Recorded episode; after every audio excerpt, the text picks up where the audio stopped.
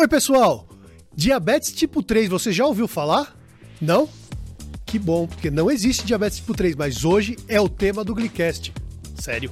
Sim, esse é o tema do Glicast, porque diabetes tipo 3 é aquela pessoa que não tem diabetes, mas que por convívio conhece muito sobre o tema. E aí nesse lugar a gente tem médicos, companheiros, a gente vai ter uma pessoa aqui que é casado com uma pessoa com diabetes, a gente vai ter psicólogos que acompanham ali é, o tratamento, mães, a ideia é falar de mãe pâncreas, pai pâncreas, gente que tá ali no tema diabetes. Então, diabetes tipo 3, roda a vinheta!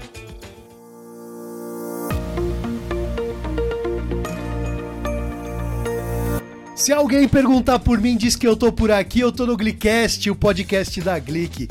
E hoje o tema é diabetes tipo 3. Eita, isso existe? A gente vai contar o que é. E eu tô aqui com pessoas incríveis, um casal. Acho que é a primeira vez que a gente recebe um casal aqui, apesar da, da minha história é, com diabetes é parecida, mas é, a gente tá com um casal, com a Daisy e o Eric. E eu gostaria que Daisy e Eric apresentem-se pra gente. Vou deixar ela começar, né? Bom, eu sou Deise Santiago, sou nutricionista e tenho diabetes tipo 1 há 23 anos, é, atualmente usando bomba de insulina, mas já passei por vários tratamentos, né? E acabei indo para a área da nutrição para me aperfeiçoar um pouco mais, aprender um pouco mais sobre o assunto. E aí caí nesse mundo, né, do, do diabetes desde novinha. É, e foi muito bom, na verdade, para mim. Né? Eu, eu, falo que o, o, diabetes me ajudou a ter uma vida mais saudável, porque senão provavelmente hoje eu teria, sei lá, obesidade, colesterol alto, outras complicações, sabe? Então, o diabetes me salvou, de certa forma.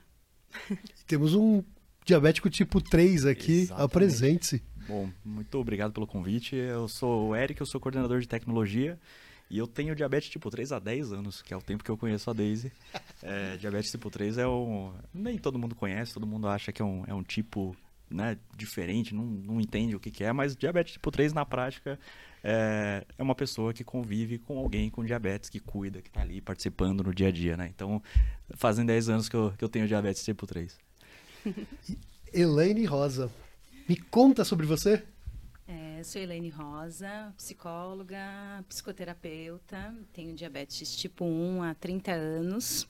É, o diabetes chegou na minha vida de uma maneira bem desconfortável e hoje me permitiu trilhar muitos caminhos muito interessantes. Um deles foi a psicologia, né? Que eu acredito muito que o interno é o que muda o externo, né? É, a, eu acredito muito no, no, no, conceito que a saúde mental te faz aceitar muito mais você lidar com aquilo que não é previsto, né? Então, hoje, é, eu acredito que o diabetes também me fez uma, uma, uma terapeuta muito mais compassiva, de entender o que o outro está, está trazendo. Então tem muita, tem um lado A e tem um lado B, né? Que é o que eu sempre trago na, na, nos conceitos psicológicos. Tem muitas coisas que não são legais, mas tem muitas coisas positivas também, né? Então essa ampliação de visão de ter uma doença crônica, acredito ser extremamente importante. E eu queria começar com um alerta, tá? Doutores não matem a gente. Sim, diabetes tipo 3 ainda a gente não conhece, não está na literatura. Diabetes tipo 3 é como o Eric comentou, é pessoas que convivem com diabetes é, de, há, há, muito tempo. Eu tenho 17 anos que, entre namoro e casamento, como, que eu convivo com uma pessoa com diabetes. Meu pai tem diabetes tipo 2, então meu mundo é cercado de diabetes, não tenho diabetes, mas me considero alguém com diabetes tipo 3, assim como o Eric. Então esse é o papo de hoje. E aí a primeira pergunta é para o casal. Como vocês conheceram há 10 anos atrás? Vamos voltar do tempo. Vamos lá, essa é uma história que a gente gosta bastante de contar, né? Mas foi sem querer, a gente, os dois, é, por acaso, estavam na mesma, na mesmo, no mesmo lugar, em festas diferentes. É, a gente se viu naquele lugar, mas não se falou naquele mesmo dia. É, dizem as más línguas que eu fui stalker, né? Depois eu encontrei ela no Facebook por uma foto do lugar, consegui adicionar ela lá no Facebook e a gente começou nosso, a, a se comunicar por lá. Né? Então ela no, no, no, dia que eu adicionei, né, e comecei a conversar com ela, ela inclusive tentou ver todos os meus antecedentes criminais, inclusive, né, para garantir que eu não era nenhum maluco. Ah, foi começou, assim que começou. Começou bem, né, stalkeando, talvez eu faria o mesmo. eu achei justíssimo e eu acho que foi aí que ela me conquistou também, né, porque ela tomou todos os cuidados para saber quem eu era. E dali para frente a gente começou a conversar, começou a, a, combinar, né? Se conhecer um pouco mais até a gente se ver pela primeira vez. E desde quando você contou pro Eric tem o diabetes? É, como que foi essa, essa Olha, informação? Sinceramente, eu não lembro, mas deve ter sido tipo, oi, eu sou a Deise, eu tenho diabetes. Então é do dia 1. Um. É, porque eu já, já falo logo de cara, porque para mim, assim, não, não pode ser um problema, né? Então, assim, eu tenho diabetes. Tudo bem para você? Então, beleza, vamos seguir. Se não, se a pessoa já achar ruim, tchau, não quero mais papo, sabe? Porque faz parte da minha vida. Então, você tá casando comigo, você tá casando com o diabetes junto. então. É, e, Elaine, esse é o normal? As pessoas contam no primeiro encontro?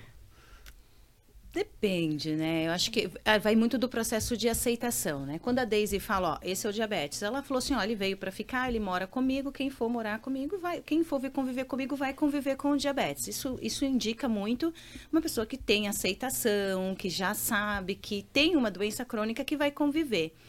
Ah, o aspecto da pessoa não não trazer, não comunicar que tem o medo da rejeição, fala um pouco também de como que ela está lidando, né, com viver com diabetes, né? É, a, a, quando a gente está falando na fase da adolescência, é muito comum a pessoa não falar porque ela ainda tem vergonha do que está acontecendo com ela. Então depende muito, né, de como que a pessoa está lidando com, a, com o diagnóstico, né? E me conta um pouquinho, assim, a gente está falando de diabetes tipo 3, apoio familiar é, é imprescindível para isso, é, para o dia a dia do paciente. E como psicóloga, qual a importância disso, é, desse apoio, dessa rede de pessoas que vão estar ao seu lado? extremamente importante, né? Quando a gente está falando com a pessoa, a pessoa que está lidando com, com uma doença crônica como diabetes ou no consultório que é comum, né? Diante de qualquer transtorno, a rede de apoio ela é extremamente eficaz para a evolução no tratamento. Quando nós estamos falando de uma mudança de rotina, né, de uma necessidade de implementação de novos comportamentos, o apoio familiar ele vem numa condição de adesão, né? Então, quanto mais pessoas estão do meu lado, a questão do pertencimento ela ajuda muito, né?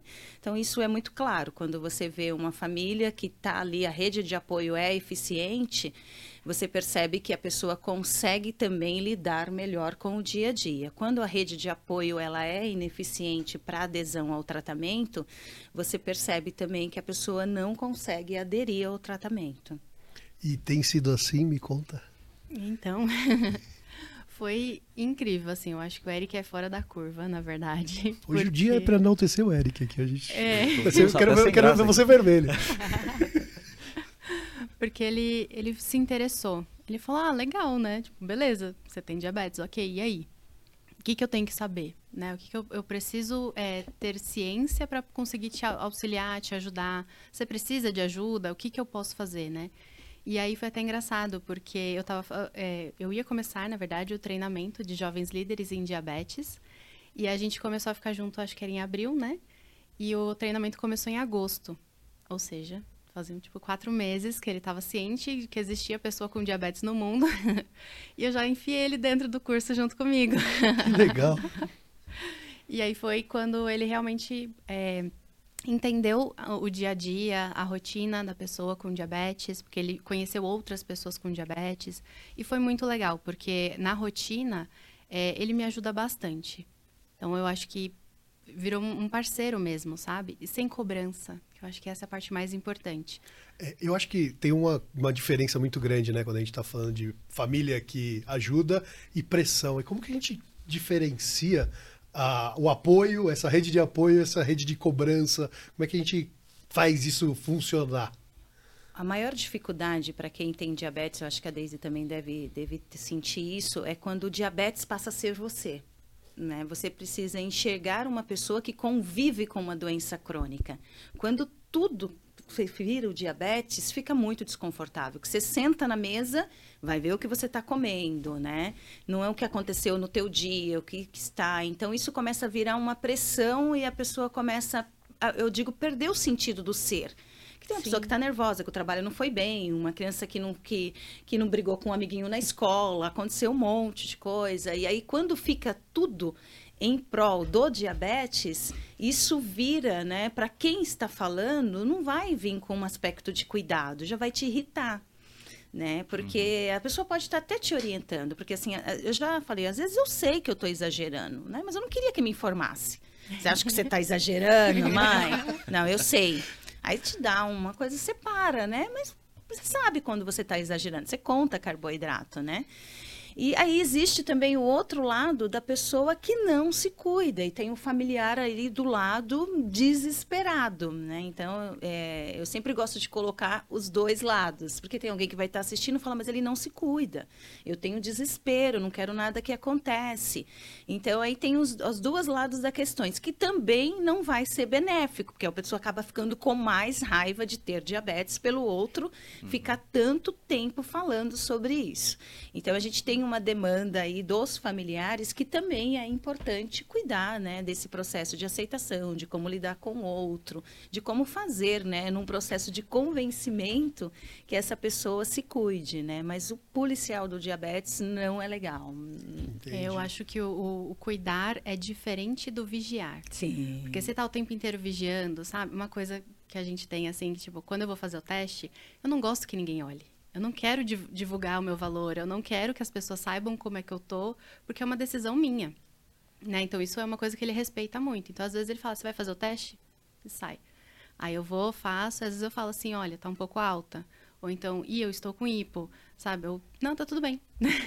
então a gente já tem os nossos meio que códigos, assim, né?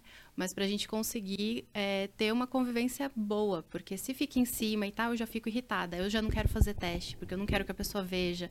Então, esse cuidar é, precisa ser bem cuidado mesmo e não vigiado, né? É, uma, uma, coisa que eu queria comentar é que é, são vários combinados que a gente tem que não estão escritos em lugar nenhum. Mas acho que uma coisa que possibilitou que a gente chegasse neste nível de conforto em relação ao apoio foi justamente a comunicação saber quais são os limites dela, o que, que ela entende como sendo o tratamento. Eu sei que ela é super autossuficiente em relação a isso, então eu não tenho que ficar criticando ou ensinando ela a se cuidar. E eu sei que, assim como qualquer outro ser humano que não tenha diabetes, né, as pessoas com diabetes também vão ter seus momentos, vão ter ali as suas necessidades, é, enfim. A diferença é que tem a glicemia para olhar também, né? Então existe ali um cuidado que tem que ser feito e ela sabe fazer isso. Então não é do meu direito fazer alguma pressão, mas sempre que ela precisar de algum apoio, eu tô lá, né, para conseguir suportar. E Eric, o que mudou na sua vida ao diabetes chegar, a esse assunto aparecer para você? Maravilha. É, eu acho que, assim, acho que foi muito o choque da, do primeiro contato, na verdade. Eu, eu, digo choque porque foi ali onde estralou, onde mudou, né? É, eu talvez, o meu conhecimento sobre diabetes até aquele momento fosse justamente o que normalmente o pessoal tem. Que são mitos, que são coisas ruins que acontecem, que são tudo que o pessoal conta, né? É, sem muito fundamento e sem muita Sim. experiência. É, eu acho que para mim o que mudou principalmente foi é, avançar ali e ter uma empatia para entender como é que é a vida de uma pessoa com diabetes. Eu acho que a partir dali, tentando, tendo esse interesse e aprendendo mais sobre o assunto, foi o que mudou eu acho que isso me, me tornou uma pessoa melhor, até como uma pessoa empática mesmo, em, em situações. para entender uma situação que eu não vivo. É, eu entrei na causa do diabetes muito por ela e depois eu entendi que era muito maior e consegui né, ajudar mais pessoas também. Então acho que foi isso que mudou de, de verdade na vida. Que legal. E pessoas que têm diabetes, que, que, pessoas que têm diabetes tipo 3, né? Eu acho, chegam no consultório trazendo essas demandas, trazendo algo, olha, minha vida está complicada porque isso, isso e isso. Também dá para cuidar de um paciente com diabetes tipo 3? Sim, é, é normalmente quando chega a uma pessoa, por exemplo, é comum a mulher é mais controladora, né? Ela tem esse movimento já de cuidado, né? E quando acontece isso, que né, o esposo ou o companheiro tem diabetes e não se cuida, a sensação de não conseguir dar conta porque está na mão do outro, ele que precisa decidir, é muito incapacitante. Né? Então, quando a pessoa ela traz esse movimento, ele, ele é muito angustiante. Aí você precisa fazer com que a pessoa se dê, desse conta que não é uma questão. Às vezes tem coisas que tá fora do controle, né? Depende do outro. Só que quando você ama alguém, que você vê que a pessoa está se destruindo, que ela está indo, né, de ladeira abaixo, aquilo te dá muita raiva, né? Às vezes você agride o outro porque tem um medo muito oculto. Eu falo que a, a, raiva é uma emoção que ela vem mais à tona, né? Mas tem algo ali mais profundo, que é o medo, é a tristeza de ver que o outro não está se cuidando. E talvez por ele a pessoa ter um processo de negação muito intenso, ela nem entra em contato, né? Você se, a pessoa se esquiva e quem está do lado para cuidar fica ali o tempo inteiro, buscando informação que acaba trazendo uma desregulação emocional para a pessoa que convive, né? E é aí no ponto que eu entro que será que a gente fala assim, ah, a gente é livre para decidir. Não, a gente não é livre para decidir, porque a minha decisão influencia no outro, né? Se eu não me cuido, a minha rede de apoio, a pessoa que está do meu lado também ela sofre. Então a gente não nós não temos toda essa liberdade na vida que nós pensamos que que, que nós temos no dia a dia. Então chega-se sim muitas pessoas muito desregulada, com muito medo do que vai ser o futuro, porque ela vê realmente que o companheiro é mais comum em mulheres, vendo que o companheiro, às vezes a pessoa já teve, né, diabetes tipo 2, já chegou que teve um infarto, depois de um tempo volta, não uhum. se cuida mais, e aí ela vai realmente procurando diante dessa insegurança. E esse apoio ajuda na adesão? Muda alguma coisa? O que que... Olha, tenho que dizer que não, mas assim, porque depende muito da pessoa, entendeu? Então, como eu tenho uma boa aceitação, para mim tá tudo bem e tal, esse apoio me ajuda.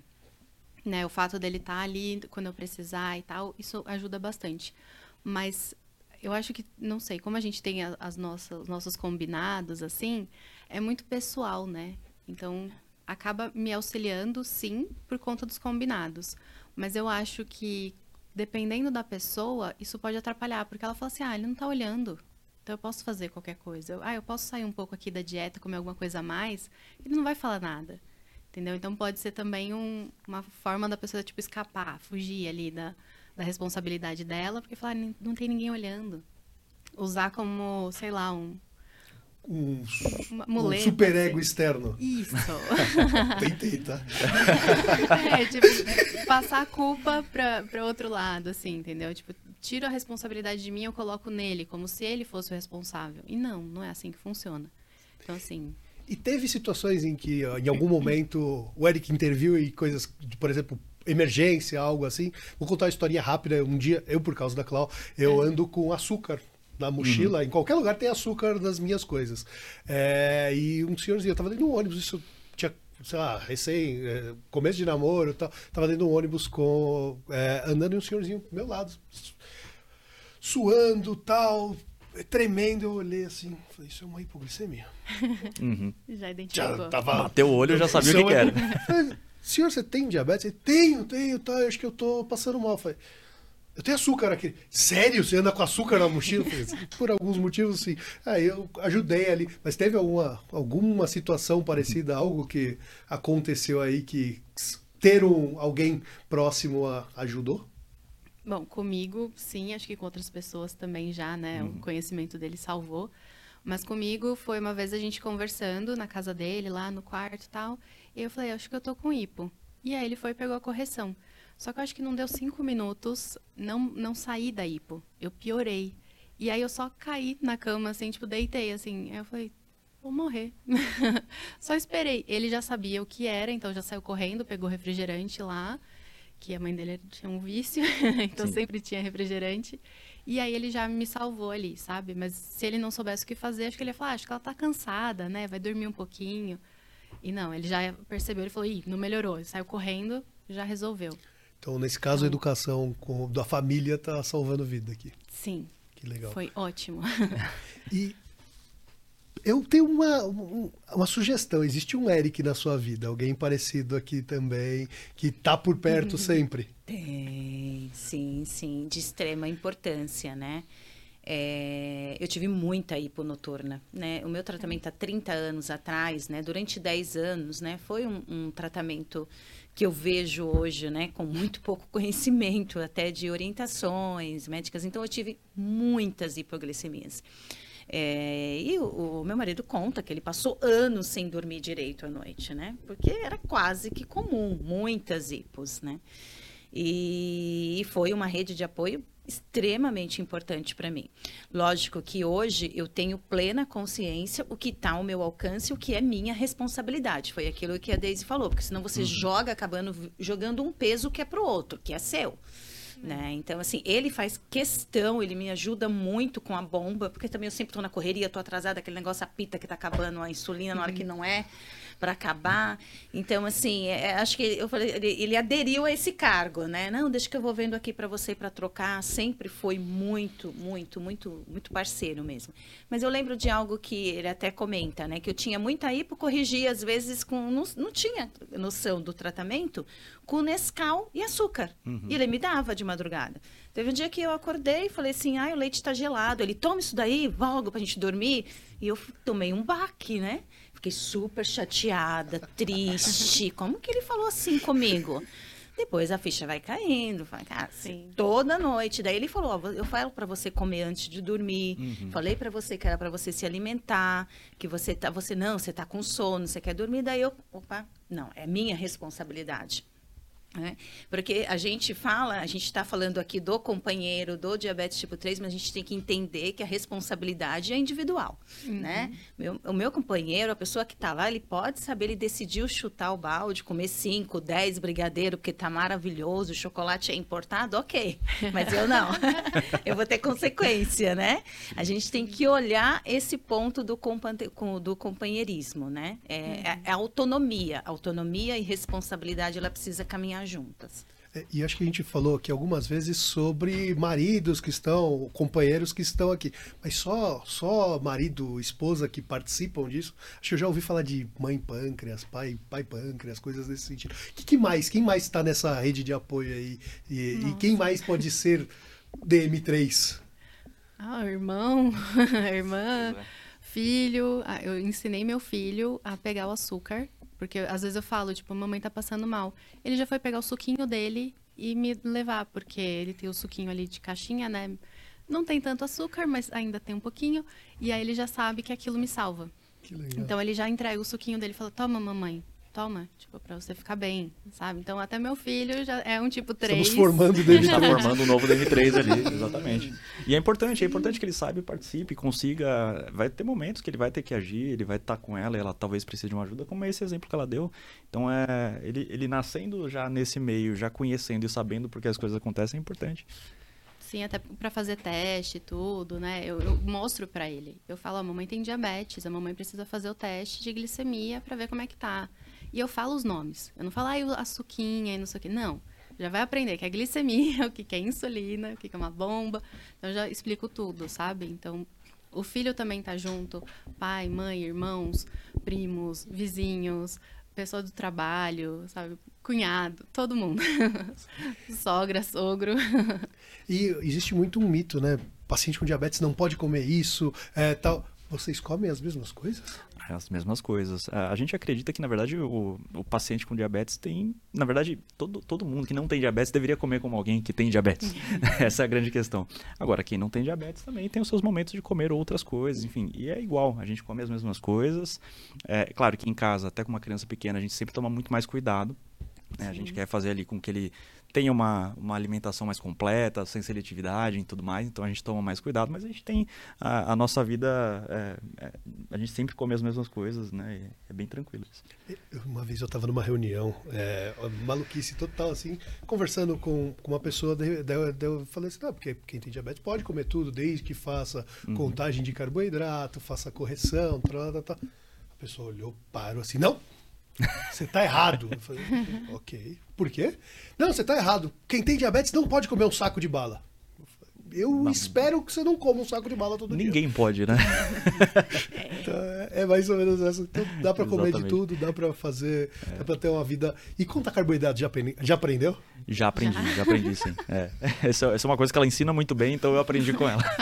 verdade, é. verdade. É. E é até engraçado que no início, né, era muito assim, tipo, ele me entregar alguma coisa e falava, ó, oh, 16 gramas, tá? E tipo, aí eu, quê? Ele é o carboidrato, 16 gramas. Tipo, lembra de colocar aí, tá? Ah, tá bom, obrigada. Já chegou com, com, com o rótulo, né? Tá Aqui, ó, tá fácil. É. Mas acho que, a, a, a, não sei, eu passei 10 anos em restrição, né? meio que sem comer açúcar, nada assim. E quando a contagem entrou na minha vida, eu fiz tudo errado, né? Então eu tive um, um baque muito grande também de falar assim, ou, ou é 8 ou 80, né? Já fui bem assim, extremos. E, e, eu aprendi muito com isso. Então, hoje eu sei, tipo, eu não vou também, né, chutar o pau da barraca, como eu fiz lá atrás, mas eu consigo, sim, comer uma pizza, a gente sai pra jantar fora, às vezes bebe um pouquinho, sabe? Come um docinho. Eu tenho os meus momentos, né? E até ontem meu filho pediu para fazer beijinho. Normal, com leite condensado e tal. Aí eu olhava assim e falava, beleza, 20 gramas. sabe? Tipo, já ia contando uhum. e comendo com ele e aproveitando aquele momento. Não é sempre a última vez foi no início do mês passado, acho, que aí teve meu aniversário. Mas foi só essas duas vezes. Então, é, eu acho que tem que aproveitar os momentos. E aí eu, eu falo muito para ele assim, tipo, beleza, vamos pedir uma pizza. Aí depois a gente come mais saudável durante a semana, né, para não sair muito também. E sempre contando carboidrato. Até uma coisa que eu falo para os clientes, né? Tipo, você contou 150 gramas de carboidrato e você vai comer tudo aquilo, aplica insulina. Porque tem gente que fica com medo, né, de ter hipo e tal, e vai ter hiper depois. Então, aí não dorme direito, aí ah, já era, né? Estraga tudo. Então, é sempre pensar desse jeito. Tipo, ah, eu vou comer tudo isso, então eu preciso aplicar insulina. Ou então falar, ah, eu não vou gastar tudo isso de insulina, eu não vou comer tudo, sabe? Então, acho que ajuda muito também ter essa consciência, né? E ele também percebe isso, né? Tipo, ele olha e fala, ai, tem muito carboidrato, né? Fala, não vamos nisso não, vamos em outro, sabe? Então, acho que essa parceria ajuda muito, porque se fosse só por ele, acho que eu ia comer errado todos os dias. É, eu não sou o melhor exemplo de alimentação, mas eu tento. em casa, pelo menos, a gente garante. É, em casa a gente garante. e ela, terapia para quem tem diabetes funciona?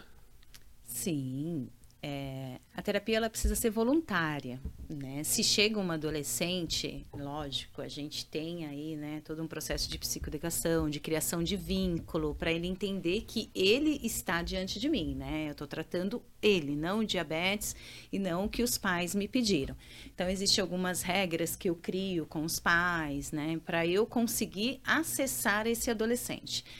Porque existe muito, a gente sempre vai vai olhar e tem pessoas que também talvez não. Ela consegue se dar bem, porque tem as fases. Às vezes a pessoa passa pelo choque, ela passa pela tristeza, ela vai para aceitação e ela consegue seguir você vai ver sinais, né? Quando ela para em uma fase que ela não consegue avançar, aí você não tem o tempo a seu favor, porque ao longo dos anos isso vai trazer outras complicações.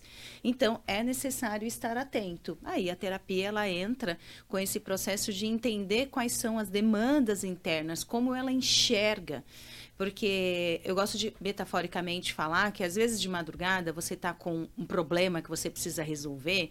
Gente, acho que todos nós já passamos essa experiência. Aquele problema vira um monstro. Você fica a noite inteira ruminando aquilo. Você acorda de manhã, resolveu um negócio, fala, gente, mas o problema não era tão grande, né? Ou seja, é a nossa mente, né? A, nosso, a nossa mente, os nossos pensamentos que criou aquilo. E às vezes a experiência também para a pessoa que tem diabetes, ela vai criando, ela vai vendo o diabetes como um monstro, como uma situação do qual ele não vai conseguir passar. E o processo terapêutico pode ajudar nisso, trazer outras percepções. Eu gosto de falar que vai abrindo outras janelas, outros caminhos para pessoas enxergar e não só aquilo, né? A história que a mente conta. Eu, nos primeiros anos que eu tinha diabetes, que eu descobri o diabetes, eu não sei se a Desi passou por essa experiência, mas eu via uma pessoa cega, eu atravessava, eu tinha muito medo. Porque para mim aquilo poderia acontecer comigo um dia, falta de informação, uhum. né? Porque você pega essas informações do senso comum e traz para você. Então até a própria equipe médica também, né, que, que, do meu tratamento me trouxe isso da doença. Uhum. Então eu tinha um medo absurdo, né? Hoje não. Hoje eu sei que isso são consequências do mau controle, né? Então tem um, um, um, um o diabetes ele, eu falo assim que hoje ele é o meu amigo. Tem dia que ele não está bonitinho, tem dia que eu estou muito brava com ele, como eu fico com um amigo, uhum. né? Tem dia que esse amigo me enche, mas se ele virar meu inimigo, ele não vai me ajudar. E às vezes a pessoa enxerga como um inimigo e o processo terapêutico pode ajudar nisso. E aí eu tenho outra, tá? E fazer terapia com alguém que tem diabetes também. Ter um par com diabetes ali, tá? como terapeuta é, a pessoa tem algo que, que é extremamente importante porque quando eu falo a pessoa fala você sabe o que eu estou falando Você sabe. Porque, assim, tem o diabetes tipo 3 e tal, mas eu não sei se as pessoas têm noção o que, que é uma hipoglicemia, uma hipoglicemia severa. É, é muito ruim sentir uhum. aquilo, a sensação de despersonalização, de onde você está, o que está acontecendo, né? Eu, eu, gosto de dizer que às vezes é duas escolas de samba na tua cabeça, tanta coisa acontecendo. E aí quando você fala, aí você, a pessoa fala, a tua expressão do teu rosto mostra isso, tipo, eu sei. Então tem aquela a, a questão do pertencimento. Então, isso ajuda nessa questão do, do, pertencimento, da compreensão, da validação. E, e, isso, às vezes, leva na adesão. Por exemplo, eu tive uma criança que ele não aplicava insulina sozinho. E a mãe tentando, e a mãe tentando, todo aquele movimento que não aplicava insulina sozinho. Começamos o processo, eu não atendia mais crianças, né? Mas aí, é, por indicação de uma pessoa, e vamos. Aí ele é muito inteligente. Ele era uma criança extremamente inteligente, né? E ele não queria demonstrar que tinha medo. E ali um dia, né, nós dois na sessão, tal, eu falei assim, medi, falei, poxa, tô com hiper vamos me ajudar? Você me ajuda? E todo aquele processo. Eu falei assim, aí, se você tentar quando você tiver com. Aí, todo aquele processo. À noite, a mãe me ligou que ele mandou tirar uma foto, ele tomou insulina. né? Porque ele me ajudou. Eu falei para ele: olha, aqui dói mais, hein? Aqui, ó, não faça isso, esse movimento. E ele, e ele tomou à noite ele tomou e a partir daquele dia ele começou a tomar insulina sozinho. Eu acredito que outro outro terapeuta ele talvez teria um pouco mais de dificuldades para falar, ela está falando, mas ela não vai aplicar sozinha. Ela não uhum. vai saber o que, que dói, ela Com não certeza. vai saber a experiência, né? Aí você vai trazendo uma experiência que é tua. Então tenha, tenha ah, muito mais é, chances da pessoa conseguir se sentir validada, tá? Validada. Um outro exemplo que eu vou dar muito rápido, que a gente estava falando sobre é, pessoas negras que não se sentem validadas pelos psicólogos quando vão, porque eles sempre tentam desviar o que elas sentem. Quando eu li esse artigo, eu falei assim, gente, é real. É uhum. real, né? Porque a gente não passou pelo que eles passaram, a gente nunca sentiu uma experiência e a primeira vez que chegou isso para mim, ela pessoa relatando, eu tinha lido esse artigo sabe? Eu tinha lido esse artigo, então eu evitei falar o máximo possível, uhum. sempre ouvir, né? E simplesmente às vezes falar, poxa, eu sinto muito. Ponto. Eu não tenho, não tenho a mesma experiência. Eu acho que no diabetes, o terapeuta que tem diabetes e chega uma pessoa para você, eu acho que é, ela se sente abraçada. E outras consultas, costume junto é, na, no endócrino, costuma junto. Na nutricionista não vou perguntar, porque a nutricionista está em casa, né? Mas é, a psicólogo, obviamente que não, mas oftalmo. Sim. Consultas faz parte da rotina. Faz parte da rotina. Eu sempre estou com ela nas consultas. Acho que é uma, uma a gente começou há muito tempo atrás, eu não, não, lembro exatamente o motivo, mas em todas as consultas, é, acho que principalmente, né, oftalmo, acho que a gente foi muito, né? É, oftalmo porque eu não posso dirigir depois, né, é, também. também tem, então... essa, tem esse motivo, né? Mas eu sempre acompanho ela, com certeza. Sim, e eu, e eu faço questão, na verdade, dele estar tá junto também, para poder entender ali o tratamento e tal. Às vezes que ele não estava junto é porque estava trabalhando, e aí o horário não batia muito. Mas eu sempre chegava e falava, ó, aconteceu isso, isso, isso, contava, sabe? Até na terapia mesmo, porque eu faço terapia já há muito tempo. e, e aí, geralmente, no fim do dia, ele fala, e aí, como é que foi a sessão hoje? E aí eu conto um pouco, não dou 100% dos detalhes, né? Porque é muito íntimo, mas é, ele sabe o, o, principal do que está acontecendo comigo, o que, que eu estou sentindo. A gente sempre teve uma troca muito aberta, assim, sabe? Uma conversa bem franca mesmo, né? E eu achei muito legal também o que você falou, né? Da, dessa parte de, é, de realmente validação ali, né? Porque eu vejo isso muito no consultório também, né? Das pessoas me falando isso. Tipo, ah, você tem diabetes, então você sabe o que eu estou falando, né? E eu acho que corta vários, vários passos também, né? Do tipo, ah, como que é uma hipoglicemia? Tipo, se você falar assim, ah, eu, eu sinto, sei lá, que eu tô caindo do sexto andar ali pro térreo. Que? Como assim? Quando foi a última vez que você caiu do sexto pro térreo? É, então. Mas, tipo, se você me falar que você tem uma hipo assim, Sim. eu vou falar, cara, eu sei como é isso. Sim. Entendeu? Porque é uma sensação, tipo, é a pressão caindo, é tipo, sei lá, desfalecimento, sabe? Mas a pessoa vai e fala isso. Outra pessoa talvez olhe e fala, quê? Oi? Né? Então, acho que vale muito também essa troca, né? E eu acho muito legal que cada vez mais as pessoas estão é, entendendo que tem essa diferença, né? Tipo, a, a pessoa que vai atender a pessoa que tem diabetes, assim, ela é especializada no assunto, né? Então, o profissional que está se especializando em cada área é muito legal. Como tem, né, de seletividade alimentar, tem para do espectro autista, tem várias áreas, assim, e eu acho isso o máximo. eu, eu, tenho uma experiência para compartilhar que eu, assim, eu não sou da área da saúde, mas eu, eu como DM3, né? Eu acho que eu também passei por um processo de validação, assim, para tentar chegar o mais próximo possível no sentimento que alguém com diabetes passa. Então, até comecei isso, obviamente, para entender o que, que ela sente. Eu testei algumas né, seringas, aplicações e tal, obviamente sem insulina. Ah, achei que você tinha testado uma IPA. É, eu, eu, eu, queria ter testado uma IPA, não consegui. Já, já quis tentar, não consegui ainda, não deixaram. Mas eu testei vários equipamentos, eu fiquei inclusive com a bomba por três dias né, para ver como é que era. Aqui, Você tá com sensor? É, eu já fiz isso também para entender como é que é a sensação, né? E, e isso começou com ela. É, e me ajudou, obviamente, a entender como é que ela estava se sentindo em cada situação, mas eu também fui junto com ela monitor de acampamento né, para crianças com diabetes, né? E, e, essa experiência que eu tive me ajudou, inclusive, a entender o que, que as crianças estavam passando.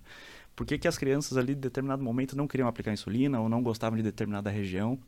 E, e, às vezes eu pegava uma seringa vazia com a enfermeira e falava, vamos lá, comigo então, hein? Aí vamos lá, a gente ia estimulando as crianças a fazerem e elas depois faziam mais autônomas, né? Aquele tratamento. Então, acho que esse processo de você saber o que o outro está sentindo é importante.